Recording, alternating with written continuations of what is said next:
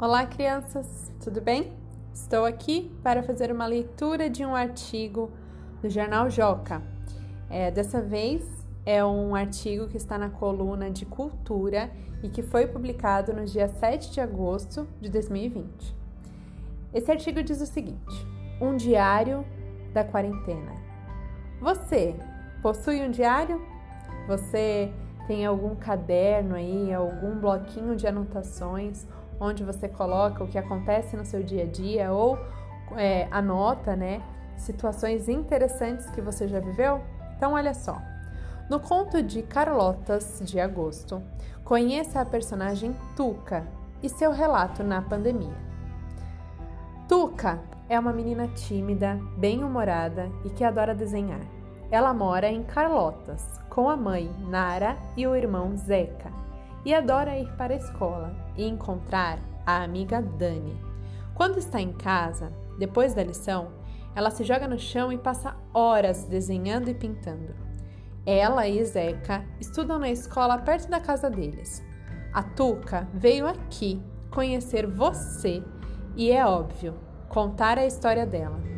Ela quer falar sobre a experiência durante esse período que ela e a família estão em casa Leia e conheça os sentimentos dessa menina nesse momento difícil, lidando com uma pandemia global.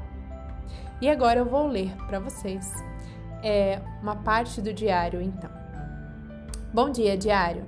O Zeca teve a ideia de marcar os dias que passam em forma de grão de milho. Cada dia que passa é um grão de milho para dentro do pote vazio de maionese. Acho que devo ter gasto uns 2 minutos e 15 segundos contando os 42 grãos de milho que estavam lá dentro, já que eu tive que recontar umas quatro vezes, porque sempre que chegava aos 30 e pouco, eu perdia a conta e tinha que voltar tudo de novo. O que eu quero dizer é que contar os grãos de milho me acalma.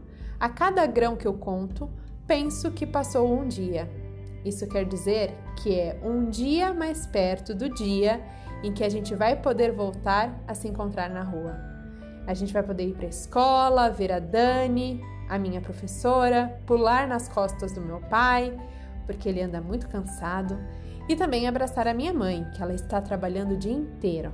E eu acho que vou até poder visitar a minha avó. São 42 dias que passaram Aprendi na escola que tem meses com 30 dias e meses com 31.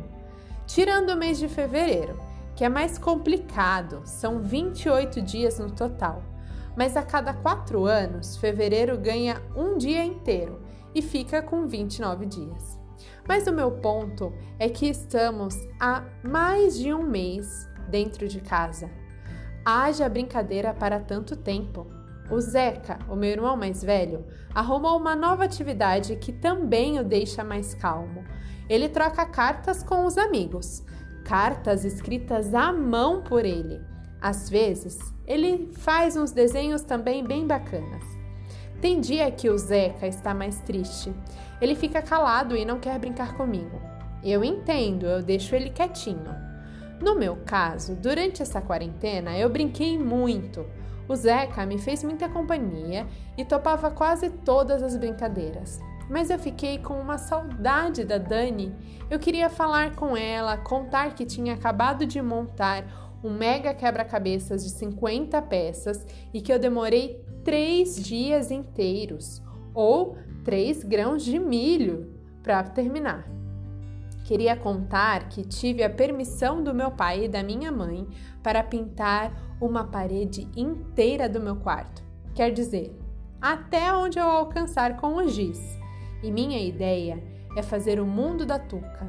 Estou pensando em misturar minhas cores favoritas, vermelho e amarelo, com as cores do meu time de futebol, verde e branco. Os dias seguem passando alguns rápidos, outros lentos. Tem dia que tem tanta coisa que acontece que fica impossível guardar tudo na memória para esperar a quarentena passar e aí sim eu contar para Dani. Foi assim que eu tive então uma ideia. Com a ajuda do meu pai, eu montei um diário. Eu desenhei a capa e minha mãe parou um pouco de trabalhar e desenhou a contracapa. Ficou lindo. Aqui estou contando tudo o que eu consigo lembrar sobre os meus dias na quarentena. Assim, posso voltar aqui para consultar quando eu quiser lembrar de algum dia ou de algum acontecimento durante esse período. Outra utilidade do diário é que escrever nele também me acalma. Contar aqui sobre o meu dia, minhas descobertas, os meus sentimentos, observar as minhas emoções, me ajuda a entender melhor a situação em que estamos e a monitorar a intensidade de cada sentimento, me ajuda a buscar ajuda quando preciso. Às vezes eu tenho um medo do nada e corro para minha mãe, que me abraça bem forte, como eu gosto. Tem dias que eu estou triste e vou para o meu pai, que me conta as piadas mais engraçadas e canta para eu dormir. Quando estou sozinha, vou sentar com o Zeca, que sempre me faz companhia. Escuto muita gente falar sobre como vai ser depois que tudo isso acabar e o que vamos levar para frente. Eu não entendo muito o que isso quer dizer, mas sei que o meu diário vai comigo. Bom, segundo ano, essa aqui é a história de uma garota muito simpática, a Tuca. E a gente conseguiu ler aqui uma parte do diário dela. Pois bem, a minha ideia é que você prepare um diário para você também. Um diário da sua quarentena.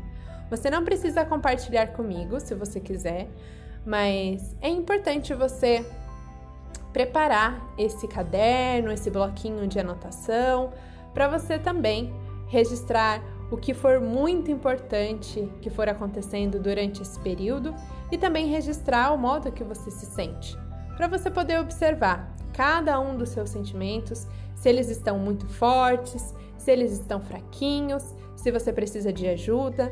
Isso tudo vai ser muito legal, eu garanto. Então, seu desafio agora é montar um diário para você. Espero que você goste, espero que você fique empolgado e lembrando que o seu diário pode ter a sua cara.